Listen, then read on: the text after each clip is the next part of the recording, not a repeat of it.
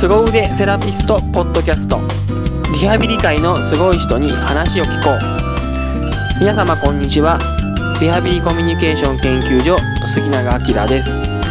この番組はリハビリ業界で活躍するすごいセラピストの方を毎回ゲストにお呼びし彼らのすごい仕事ぶりについていろいろお伺いしていこうというインタビュー番組です。記念すべき第1回のゲストはクジラ岡栄一郎さんをお招きしております、えー全部で5回にわたってインタビューの方をしていくんですけれども初回の第1回は、えー、クジラ岡さんの新人時代のお話や、えー学生時代のお話などを中心にお伺いしております。それでは皆様お聞きください、えーじゃあよろしくお願いします。よろしくお願いします。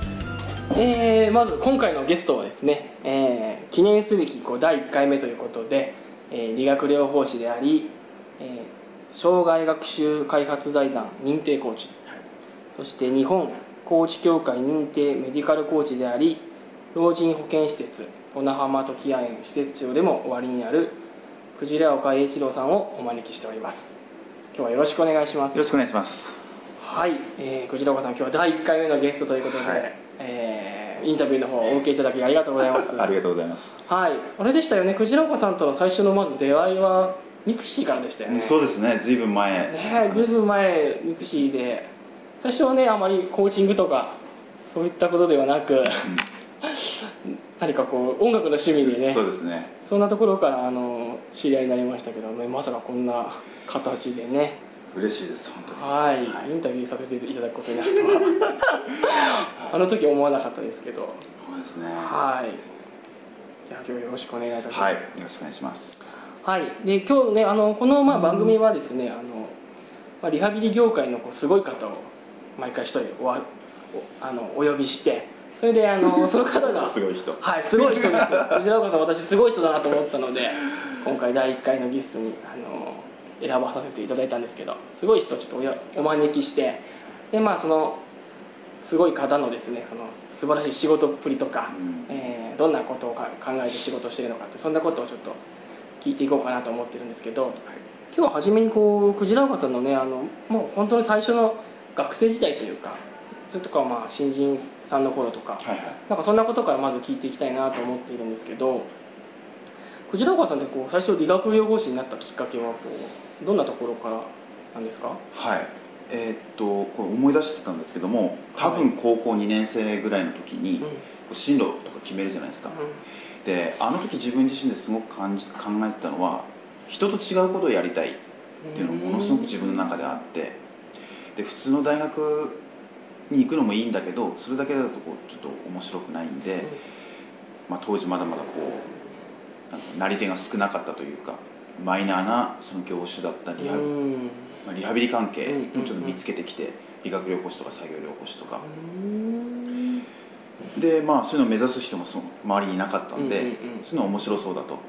仕事の内容も要は手に職をつけるということだったり、うんうんうん。うんえー何らかの障害をお持ちになって困ってる方を助けるようなそういうお仕事っていうことで、人のためにもなるし、うんあこれはいい仕事だじゃないかと思ってうん。目指し始めたのがきっかけですああね、面白いですね。そうですね当時はだからネットとかそういうのもなかったですし、はい。少ない情報をあちこちから探してきて、うん。で進路として決めて目指してたっていうう感じですね。ん。その最初のその人と違う仕事をしたいっていうそういう思いはどういうところからその？なんでしょうね。こう単に天天の弱だったう うんん。あとは今か今から考えてみるとあの結局今もそういう考えってすごくこう息づいてると思うんですけど、なんていうのかな。みんなとこう一緒のことをしたくないとか、うあのんなんていうんでしょうね。みんなが目をつけないところに目をつけるみたいななんかそういうのはすごく面白い。そうそういう時代からうん。今も息づいてるなんか自分の中の価値観というかそういうのがすごくあったような気がします。そういうのをすごい見つけるのがうまいといううん。かそんな感じがします。面白いですね。その理学療法士って仕事を選んだ時から今までずっとそういうなんか人と違うところをやっていきたいとか、うんあの人が目をつけないようなことをやっていきたいみたいな、うん。なんかそういうのは今でもこうずっと脈々と続いてる あるあるとって思います。そあれがまあそうですね。あそういう感じだったんですね。そのスタートでしたね。うーん。で学校に入ってみてどどうでした？はうーんとですね、まあ、群馬県の学校行ったんですけども、い。えっとですねあの入ってみて思ったのは、まあ、勉強ができなくて。非常に苦労したんですね、うんで当初はこういけると思ったんですけどやっぱ周りの人たちがすごく優秀で、うん。えーとまあ、少しこう落ちこぼれ傾向といううんかそうい苦労したりとか、えー、とあとはやっぱりそうですね。なんとなくあの、まあ、こういうこと言っていいのかどうかあれですけども、はい あのまあ、PT とかそういう独特の雰囲気のこうん。うコミュニティっていう感じがしていて、独特でありますよ うん。ねだからそこにちょっとこう馴染めなかったというか、うん。これはどうなんだって思いながら、うんうんうん。一匹狼的な感じで もんもん悶々と過ごしてたようななんかそんな感じでしたね。PT の学校入りながら結局将来なりたい職業っていうのがうんまたそこでも人と違うことを考えている。例えば 音楽のそういう評論家みたいな。CD の家。レビューを書いたりするようなはあ。そういう物書きみたいなことしてみたいと思ったりとか。何かね。もうそういう学校に入ってるのにそういうことを思ったりとか。はい。何かこう将来大きいことやるんだみたいなことをうん。人に言って回ってたりとか、うんうんうん。ちょっと変わった感じの学生だったかもしれませんね。なるほど。面白いですね。なんか理学療法士になるきっかけも人と違うことやりたいと思ってたしで学生に入ってみたのは今度は周りがみんな PT だから今度はその中でもまたちょっと違うことをみたいな、うんおおなるほど、まあ本筋としてはやっぱりあのきちんと卒業して資格取って、まあ、PT としてっていうふうには思ったと思うんですけどですね。なるほどなるほどね実習とかはどうだったんですかああこれも苦労しましたね。結局あの落ちたりはしなかったんですけども、はい。苦労しましたねで本当にあのなんでしょうね。一番最初の実習なんかはその実習にどうしていくのかすら分かんないでどうしていくのか。はい現地にお赴いてはいびっくりしたみたいななんかそういう記憶もありますし、はなんかよくわからない学生だったっていうのがあってでただなんか少しこう容量もいいようなところもあって、いうんうん。なんとかその流れをつかんだら、えーなんて言うんでしょうね、まあ、当時はそのパソコンとかもなくて、うん。手書きとかでレポートもあ作あ手書ってたんですきレポートなんですね。そうなんです。だからそれで、まあ、うまいことこう先生と関係作っうんうん。うんてなんとかかんとか毎回こう乗り越えてきた。うーん。ただな。うんどうでしょうね。なんかうーんちょっとこう指示待ち的なところがあったりとかうーんうんあとはそれ以上の課題にはこうなかなか取り組もうとしなかったりとか あのうんでしょう。まあでも学生の時って結構そういうことはあそうですよね。ありますよね。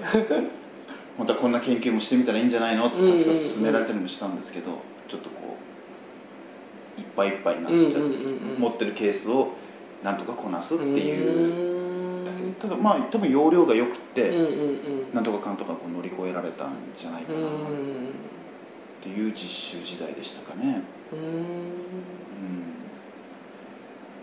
そうですね。草津群馬県の草津の方に行ったりとか地元の方でも行きましたしあとは、えっと静岡の方の大きな病院にもあ行きましたし。あじゃあ結構遠くまでそうですね。行って行っうんたんですね。まあ行きましたねただまあそんな中でも結構こういうふうにやっていくのかなっていうところで悶々としてたような感じはしますね。ここれでいいんだろうかみたいな。うんのような気がうん。気がしますね。結構その悶々とこれでいいのかなとかうん。ちょっと人と違うことやりたいなとかっていう感じってそう結構ずっとそういう感じだとうん。臨床実習ぐらいまでずっとあるあったんですか？あったかもしれないですね。あの勤め始めてしばらくとかもやっぱりそういうのの連続だったような気がします。し、うんこういまいち今の状況に満足いってないうん感じであるとかうん。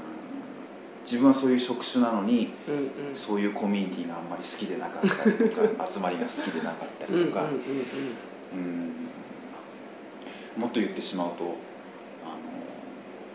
ああいうふうに将来なるのかなみたいな感じで。のっけからこういうこと言っちゃって。いやいや愛したいいいんじゃないですかね。ううん。っていう感じ形形でこう悶々としてたかもしれないですよね。うん。じゃあなんかある種そういうこう現状とかに対するこう悶々とした感じとかこのままじゃいけないんじゃないかみたいなものでこうずっとこう割とこう頑張ってたというか前に進んでたというか。そうですねそうですね。結局あの私今のところ車来るまでに2箇所経験してるんですけど、うんうんうん。一番最初勤めたのは老健施設だったんですよ。あはいはい。でそれってのも結局さっきの繰り返しになりますけどみんな大体病院に行きますよね普通。そうですよね、まあ今もそうかもしれないです特にその頃なんか当時の常識っていうのは病院だったんですか？病院まず病院行かなきゃダメでしょっていうのがあったんですけどそこもやっぱり、まあ、地元に勤めたい病院がなかったっていうのもありますしまた人と違うねっていう感じで。でどうしてその老健っていうのがまああの制度としてもでき始めだったんですよね。そうですよね。新しい分野というか、うん。で、まあ、一人職場にはなってしまうんですけども、うん。まあ、面白そうだっていうところで飛び込んだっていうのがき老健分野のきっかけでしたよね。そこってなんかこう学校の先生から普通は病院だろって言われたりとか、うん。大学時代か大丈夫かみたいなのとかってのは多分ありましたね。あありましたけどうんまあ自分でそれ決めちゃったんでしょうね。うん。だからやっぱり多分当時からそのきちんとした病院じゃないっていうところで多少その技術面であるとか、うんうん。コンプレックスに感じていたりとか、うーん。そりゃそうですよね。先輩たちがいるうんうんうん。病院と、最初からじゃあ1年目からも一人職場でそう老健でですね。そうですね。はあ。それは結構勇気がいるっていうか。そうですねだからすごいですよね。自分のそのリハビリ分野っていうのもど、まあ、医療医療したところから、うんうん。どっちかというとその介護保険分野とか、うん福祉的な分野でをでそういうのをやっていきたいなっていうふうにして、まあ、うん興興味がどっちかというとそっちの方にあったかなっていううんうんのがあるんで福祉用具だったりとか、うんなんかそういう部分に自分の興味があったような気がして、まあそういうのもいいんじゃないかなっていうところからスタートしてたと思いますね。どね。じゃあ結構もう なんか出だしからこう、ね、今もこうクジラ君はすごいこういろいろもうブログで活躍されてたりとかセミナーやったりとかすごくこうなんていうのかな他の PT さんと比べてすごい目立ってる存存在だなっていう印象を僕は受けてるんですけどその当時からなんていうかこうちょっと人と違うことやろうとかうん。自分の決めたことをこうやっていこうとかっていう感じがやっぱあったんですかね。なんか、まあ、今本当に話してて思ったんですけど、ん。まあ、当時からそういった傾向がすごくあったんだなっていうのはうーん。思いましたね。面白いですね。面白いですね。は あなるほどね。うんどうでした？それ実際その老人のことやってみとか介護とかそういうことや介護分野とかそういうところやってみたいなと思ってあの1年目入ってみてなんかこう思ってたこと働いてみてのなんかこうんあのーもうねあのーなんていうのかな。やっぱり最初からそういう環境だったんで、うん。自分で切り開いていかなきゃなんないっていうのがありましたから当初からそのなんて言うんでしょう。あの誰かに言われし指示されて動くっていうよりは自分でこうーなんんて言うんでしょう。最初からこう責任ある立場っていう感じでこう、置かれてたんであのなんとか切り開いていかなきゃっていう思いはあって、まあ、できる範囲のことはいろいろやってたと思うんですけどねだ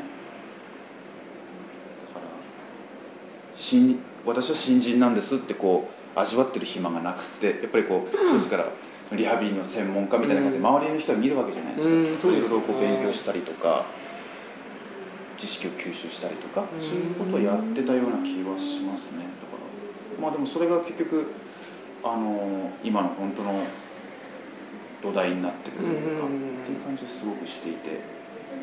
だから結局あれが逆に普通に病院に入っていて普通にやってたら、うん。まあ一般的なごく普通の PT になってたんじゃないかなって思って、うんまあそうですね人生がこうどう転ぶか分かんないなってすごく思いますよね。なんかそういうこうお話聞いてるとこうなんかこう自分でやっていくんだとか自分でこう自分の力でこう切り開いていくんだみたいなすごいそういうパワフルさっていうかそういう力がすごい感じるんですけど、その頃ってなどういうことをモチベーションにしてもっと切り開いていこうとか？なんでしょうね。思ってたんですかね？いや多分ねやらざるを得なくってやってたっていうのが正直なとこだと思うんですよ、うん。こう逃げる場もなく、うん、もうやらざるを得ないからやっていくっていうのが本当正直なところで、うん。その繰り返しだったような気がするんですね、何も自分が最初から優れてたとかそういうことは全くなくて、うんうんうんまあ、一人しか PT がいなくてうん。うんちゃんとやっていかなきゃならないからうん。やっていくっていうのがただそれだけのとこから始まった気がしてますけどね。じゃあまさにそういう自分で切り開かなきゃいけないような環境を自分で選んでそこに行ったからこそ そう。もうやんなきゃっていう。そうそうですねそうですね。ああまあでもそういうね環境の力っても大きいですよね。あるでしょうね。ね。うん。どういう環境にこうまあ置くかっていうことで。うん、うんその後の自分で変わってきますもんね。ね。まあでもある意味そこの環境を藤岡さん自身がこう選んだっていうところがなんかこう、うん。からまたこう今の藤岡さんを作ってるのかなってあ感じのがしますとけどね。思いますね、うん。うん。いや本当にあの変な話、まあ、老犬分野ってすごく好きなんですよね、うん。あのどれを選ぶって言われたら、うん。老犬分野みたいなのがこう自分の肌にも合ってるというか、うんうんうん。好みに合ってるような感じがして、うん。それはどどんなところがいいな？となんでしょうね。自由さだったりとかうん。生活みたいなところとか。うんうんまあ、自分自身はやんないですけどその介護っていう、まあ、要は生活っていう環境だったりとか、まあ、その中でこうリリハビリとしてはこうなんでしょう福祉用具とか改造とかこう通じて住みやすかったりこう動きやすいっていうふうにしてこうかえー、とこうお手伝いして差し上げるっていうスタンスみたいなのがすごく好きだったような気がしますね。うん、そこが老犬のいいとこ、うん、そうですね。自分が好きな理由かもしれないですね。うん。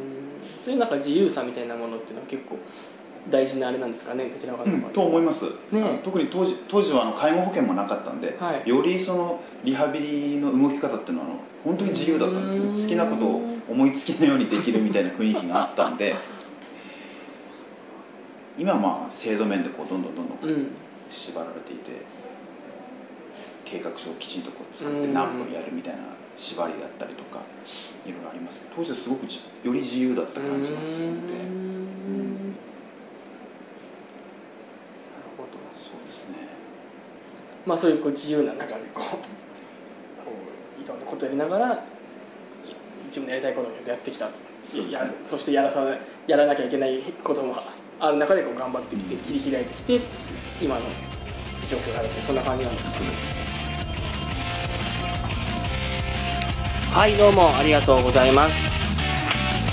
えー皆様どうだったでしょうか？えーインタビューからね分かるようにクジラ岡さん本当にこう面白くってね魅力的な方でした。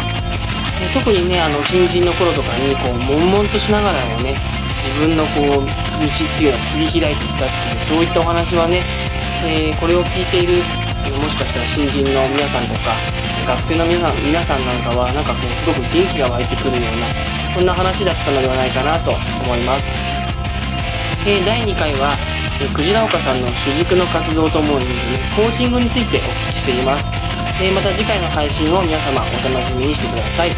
それでは皆様さようなら。